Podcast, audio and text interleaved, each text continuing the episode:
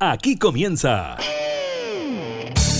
La Cámara en la Radio, edición Teletrabajo.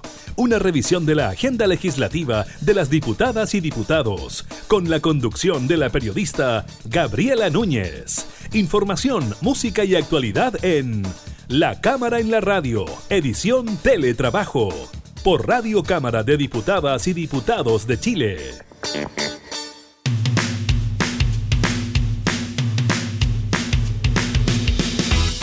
Hola, ¿qué tal? ¿Cómo están? Bienvenidos a un nuevo programa de la Cámara en la Radio. Estamos en esta modalidad de teletrabajo, acompañándolos en momentos de pandemia, con algunas comunas de nuestro país en confinamiento, otras ya en el inicio del desconfinamiento. Estaremos hablando de eso, del informe del MinSal sobre los casos de COVID-19, donde la tasa de positividad alcanza el 5,8% en las últimas 24 horas en el país. También estaremos hablando de la decisión del Ministerio de Salud de reducir de 14 a 11 los días de cuarentena para los pacientes con COVID y además le estaremos comentando sobre el sello COVID que tendrán los sitios relacionados con el turismo. Algunos días del inicio de la franja electoral de cara al plebiscito del 25 de octubre estaremos conversando también con el diputado de RN, Luis Pardo, coordinador de contenidos del rechazo para RN. Iniciamos entonces la cámara y la radio en teletrabajo.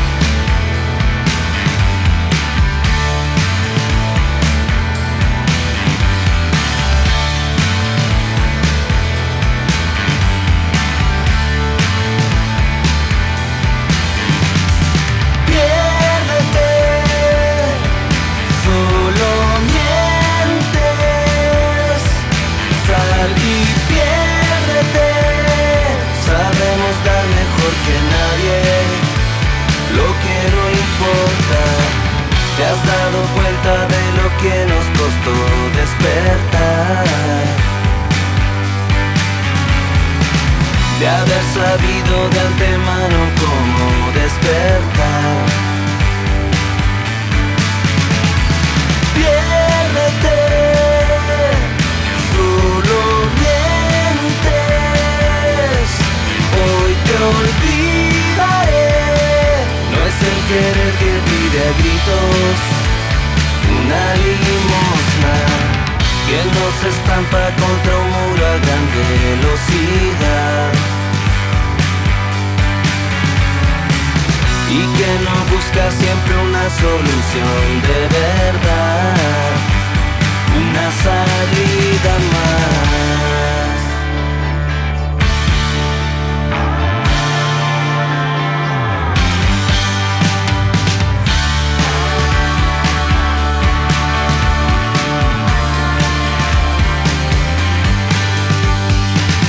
Hace unos años me quedaba aquí Llené mi bolso y escapé.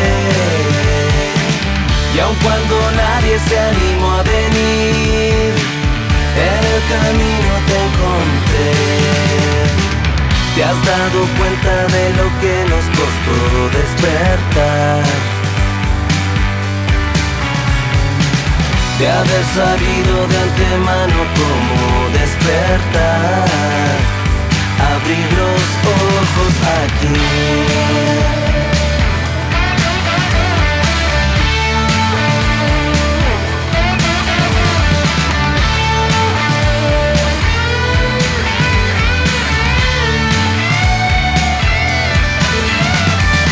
¿Ves? Si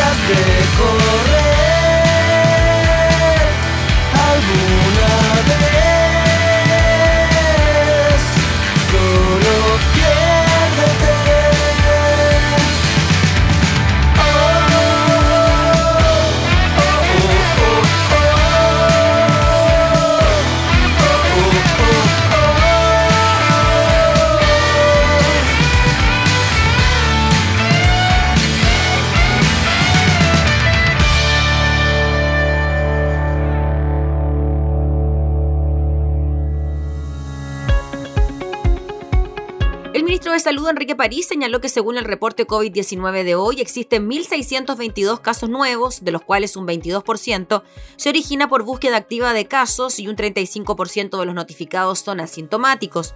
En cuanto a la región metropolitana, presenta un 36% por búsqueda activa de casos y 47% de los casos notificados son asintomáticos. La autoridad sanitaria agregó que la tasa de positividad de las últimas 24 horas es de un 5,8% y el promedio de los últimos 7 días es de un 6%. Además, se registraron 34 test PCR positivo que no fueron notificados. La cifra total de personas que han sido diagnosticadas con COVID-19 en el país alcanza las 461.300 personas. De ese total, 13.781 se encuentran en etapa activa. En cuanto a los decesos, de acuerdo a la información entregada por el DEIS, en las últimas 24 horas se registraron 27 fallecidos por causas asociadas al COVID-19. El número total de fallecidos asciende a 12.725 en el país. A la fecha, 865 personas se encuentran hospitalizadas en unidades de cuidados intensivos, 637 están con apoyo de ventilación mecánica y 112 se encuentran en estado crítico de salud. De todas maneras, en la red integrada de salud existe un total de 497 ventiladores disponibles. El número de residencias sanitarias disponibles es de 160 con 10.862 cupos. Reiteramos entonces el dato para esta jornada. En las últimas 24 horas en el país se registraron 1.622 casos con una positividad de un 5,8%.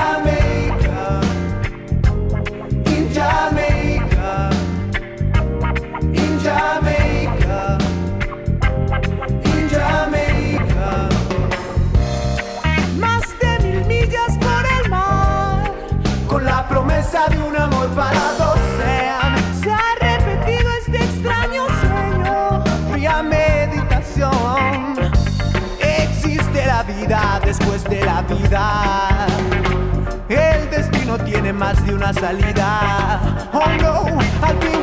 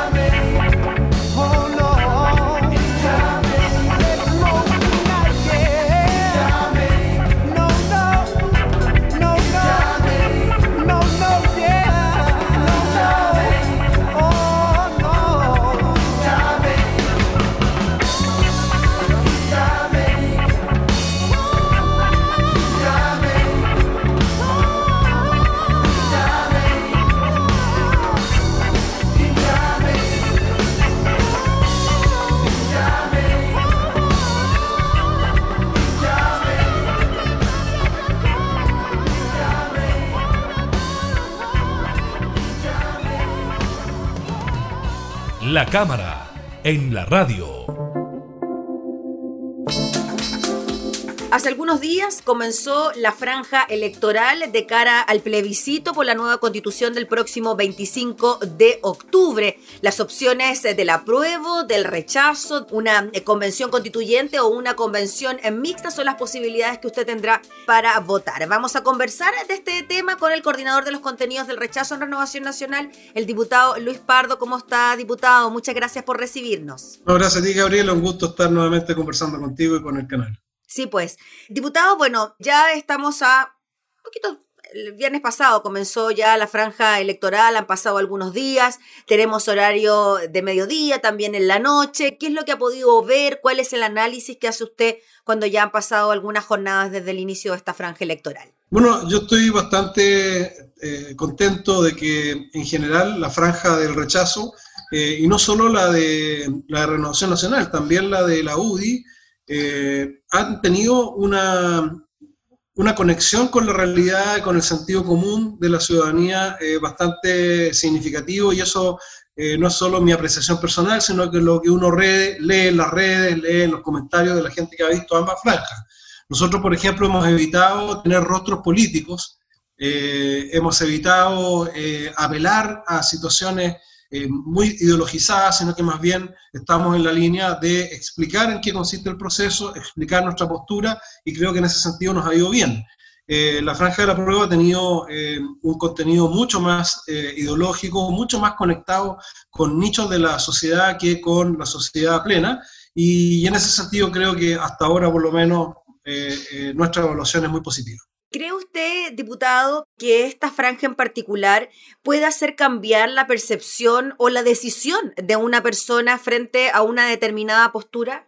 Yo creo que en esta elección, eh, más bien en este proceso plebiscitario, es probable que ello ocurra, porque hay una cantidad importante de personas que no han tomado su decisión, pero peor aún, y lo que yo veo en terreno recorriendo mi distrito, eh, hay una inmensa mayoría de la gente que no sabe muy bien de qué se trata el proceso. No sabe, por ejemplo, qué pasa si gana el apruebo, cuánto nos vamos a demorar en llegar a esa nueva constitución que nos ofrece el apruebo. Y tampoco saben que el voto del rechazo, por ejemplo, no significa quedarnos tal como estamos, sino que más bien aplicar un sentido de urgencia para hacer hoy día las reformas y los cambios que sean necesarios para responder a las demandas ciudadanas.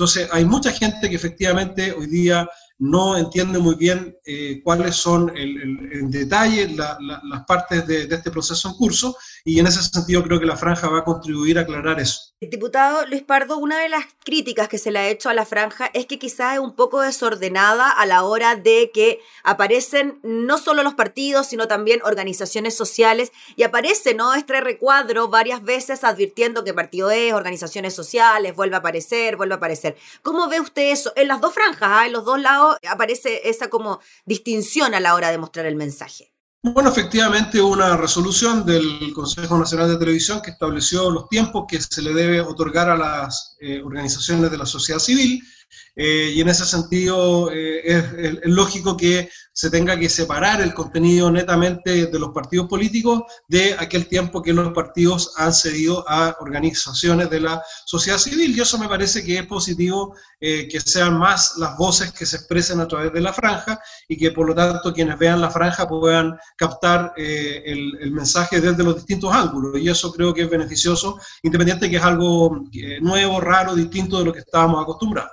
Diputado Luis Pardo, en cuanto al plebiscito propiamente tal y a las medidas sanitarias que incluye esta votación, ¿usted cree que esa información o esas medidas de precaución debieran aparecer en la franja? Bueno, la verdad que la franja tiene como propósito eh, dar a conocer eh, la propuesta del rechazo y la propuesta del apruebo y de cuál es el órgano constituyente que, cada cual eh, está, digamos, eh, promocionando entre la ciudadanía. Eh, yo creo que las medidas sanitarias debieran ser objeto de una gran campaña de difusión nacional.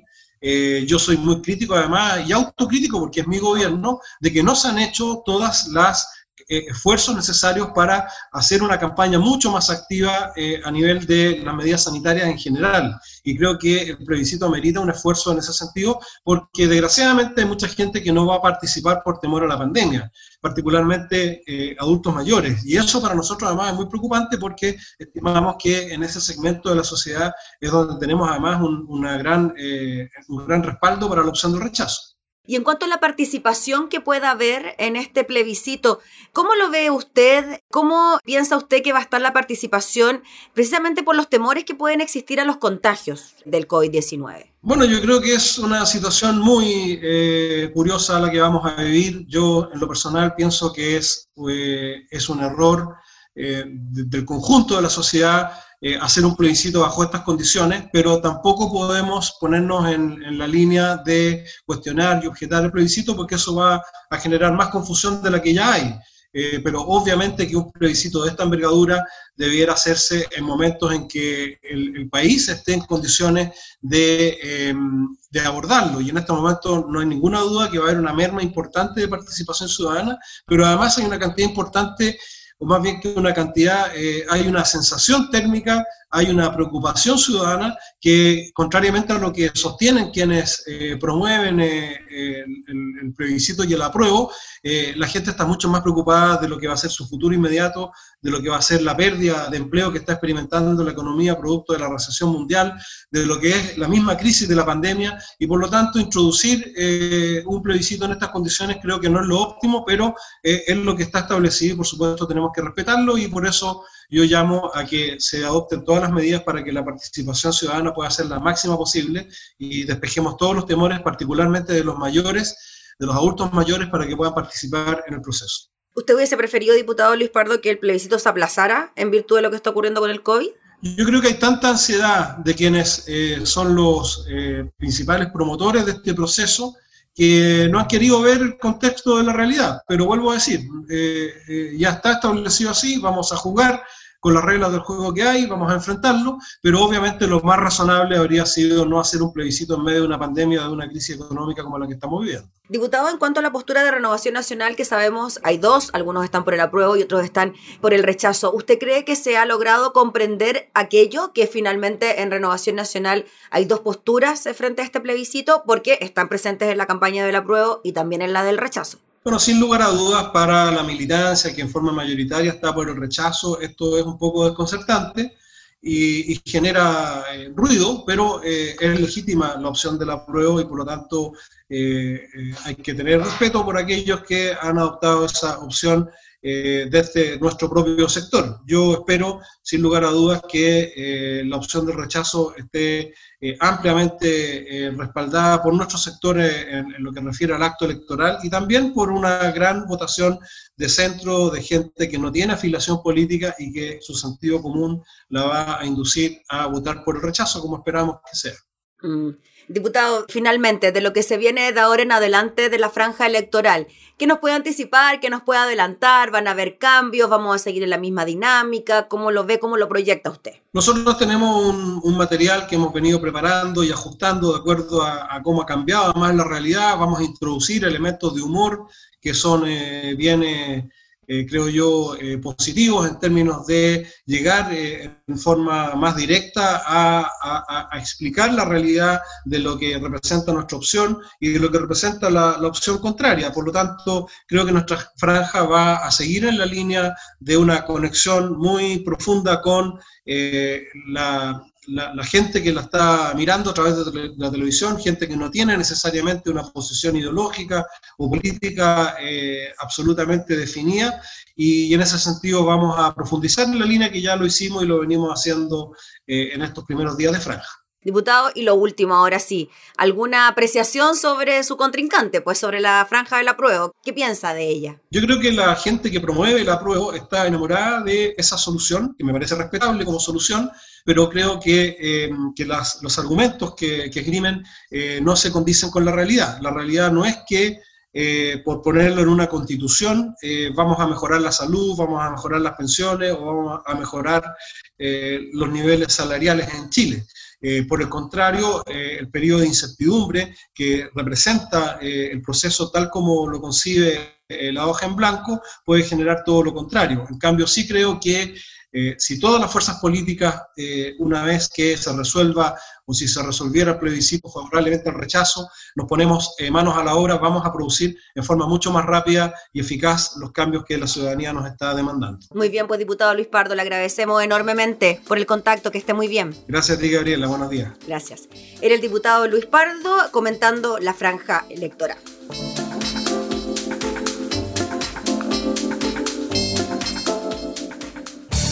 Estás escuchando La Cámara en la Radio, edición Teletrabajo, con la conducción de la periodista Gabriela Núñez.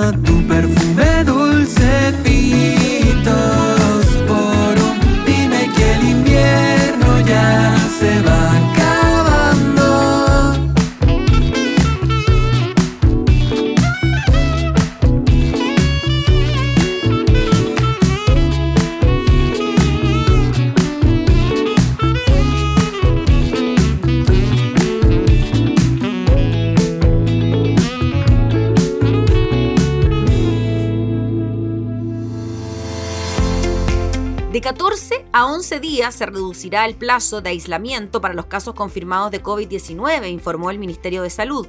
La nueva directriz que regirá desde la próxima semana se acordó tras la sugerencia de la Mesa de Asesores COVID-19, considerando la evidencia sobre la fase de transmisibilidad del virus. En ese sentido, la reducción del confinamiento para los pacientes que tengan un PCR positivo para coronavirus se debe a que se ha demostrado que el virus deja de ser infectante, es decir, deja de replicarse después del octavo día, detalló la epidemióloga e integrante del Consejo Asesor María Teresa Valenzuela. La experta aclaró que esta modificación regirá solo para los casos confirmados, pero no para sus contactos estrechos, quienes mantendrán los 14 días de aislamiento preventivo. En esta situación, lo que se tiene que ver es el periodo de incubación del virus, distinguió Valenzuela, es decir, la posibilidad de desarrollar la enfermedad que normalmente aparece a los cinco días desde el contacto con una persona contagiada. Sin embargo, el jefe de epidemiología del MinSal, Rafael Arauz, explicó que la medida no regirá de inmediato. Ello, pues en la cartera, preocupan los contagios por efecto de las celebraciones del 18 de septiembre y el alza registrada en los casos diarios que se reportan, situación que se encuentra en análisis. Araoz añadió que se debe constatarse a nivel país o en algunas zonas como el sur, efectivamente hay un brote real de coronavirus o simplemente son el reflejo de un efecto post-18 de septiembre. Entre los parámetros que se miran dentro de las autoridades de salud, Araoz explicó que en los días que rodearon al feriado largo disminuyó un poco el testeo, también se acompañó de un aumento del rezago del diagnóstico. No solamente hubo menos test, sino que los resultados fueron más lentos y eso redunda desde el punto de vista matemático en un aumento de la estimación de los contagios por coronavirus. El nuevo plazo de cuarentenas tendrá distinciones entre pacientes dependiendo de la forma en que cursan la enfermedad. Así, las personas que tengan síntomas, el plazo de 11 días se contará desde el inicio de estos, mientras que en el caso de quienes sean asintomáticos, la indicación de aislamiento regirá a partir de la fecha en que se le informe un PCR positivo. Además, la subsecretaria de Salud Pública, Paula Daza, añade que cuando el nuevo parámetro entre en vigencia, se espera una tendencia a la baja de los casos activos por el menor tiempo que figurarán como infectantes. Pero, dijeron, debemos ser cautos. Revisaremos, dijeron también, permanentemente los indicadores epidemiológicos que nos permitan observar el comportamiento en cada zona.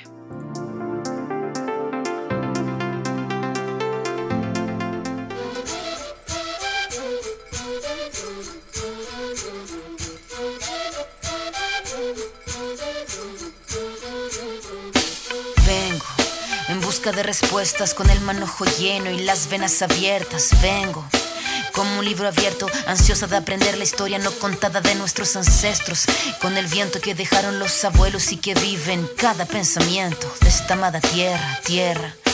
Quien sabe cuidarlo es quien de verdad la quiera. Vengo para mirar de nuevo, para ver sitios y despertar el ojo ciego, sin miedo, tú y yo Descolonicemos lo que nos enseñaron con nuestro pelo negro, con pómulos marcados, con el orgullo indio en el alma tatuado. Vengo con la mirada, vengo con la palabra, esa palabra hablada, vengo sin temor a no perder nada. Vengo como el niño que busca de su morada, la entrada al origen, la vuelta de su cruzada. Vengo a buscar la historia silenciada, la historia de una tierra saqueada. Vengo con el mundo y vengo con los pájaros, vengo con las flores y los árboles, sus cantos. Vengo con el cielo y sus constelaciones, vengo con el mundo y todas sus estaciones. Vengo agradecida al punto de partida. Vengo con la madera, la montaña y la vida. Vengo con el aire, el agua, la tierra y el fuego. Vengo a mirar el mundo de nuevo.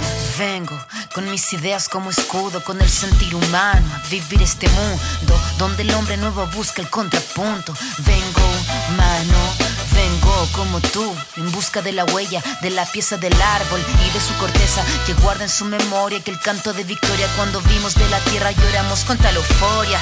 Y abrimos así nuestros brazos tan encadilados y nos acurrucamos al origen de los tiempos, a la fuente del universo donde yace el sentimiento de vivir este comienzo. Vengo con la sangre roja, con los pulmones llenos de rimas en mi boca, con los ojos rasgados, con la tierra en las manos. Venimos con el mundo y venimos con su canto. Vengo a construir un sueño, el brillo de la vida que habita en el hombre nuevo. Vengo buscando un ideal de un mundo sin clase que se pueda levantar. Vengo con los pájaros, vengo con las flores y los árboles, sus cantos, vengo con el cielo y sus constelaciones, vengo con el mundo y todas sus estaciones, vengo agradecida al punto de partida, vengo con la madera, la montaña y la vida, vengo con el aire, el agua, la tierra y el fuego, vengo a mirar el mundo de nuevo.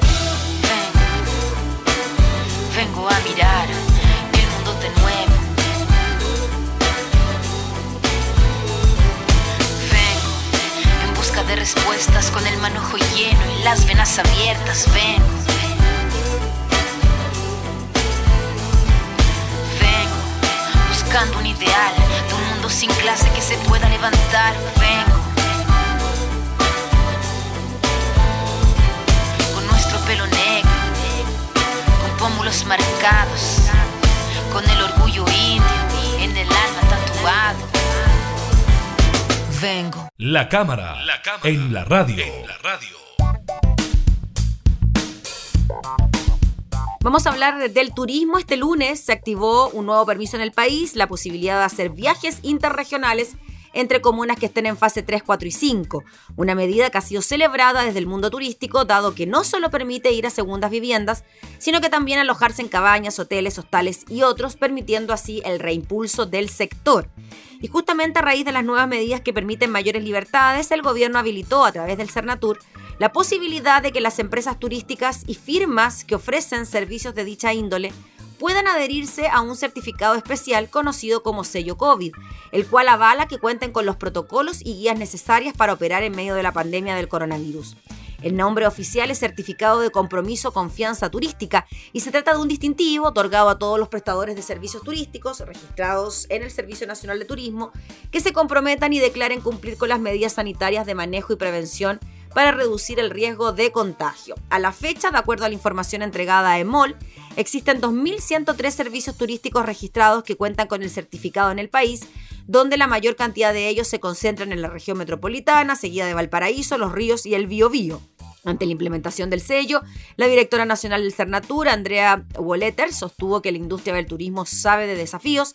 La nuestra es una industria que se caracteriza por propiciar un trabajo articulado y colaborativo en toda su cadena y hoy tenemos la oportunidad de demostrar que estamos preparados como sector y que somos capaces de entregar seguridad y confianza. Así que ahí están. Hay un listado ¿ah? de los servicios con sello COVID. Usted la puede revisar en la página del eh, Cernatur, con sello calidad turística, con sello sustentabilidad turística, protocolo sanitario ante el COVID. Así que ahí están todas las informaciones y datos referidos a centros turísticos que puedan prestar algún tipo de servicio durante esta pandemia.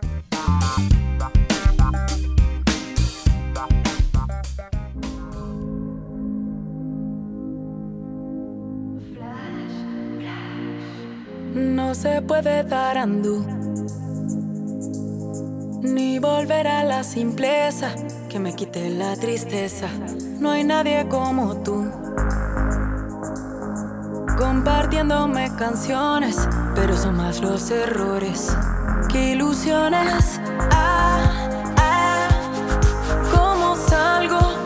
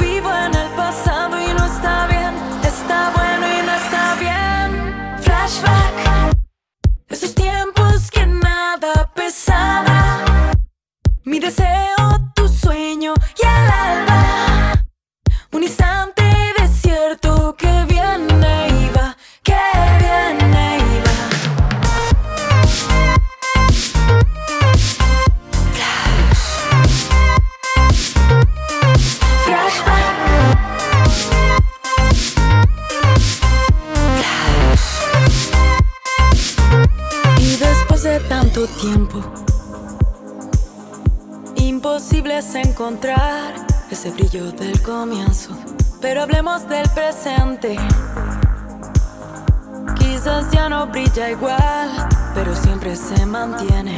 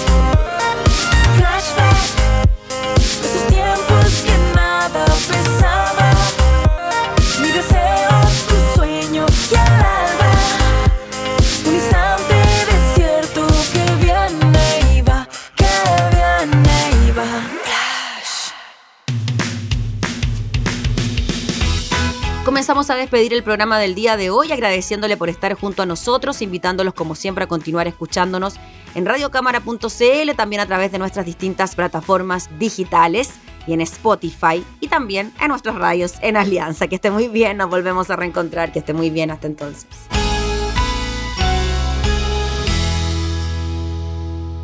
Hemos presentado La Cámara en la Radio, edición Teletrabajo.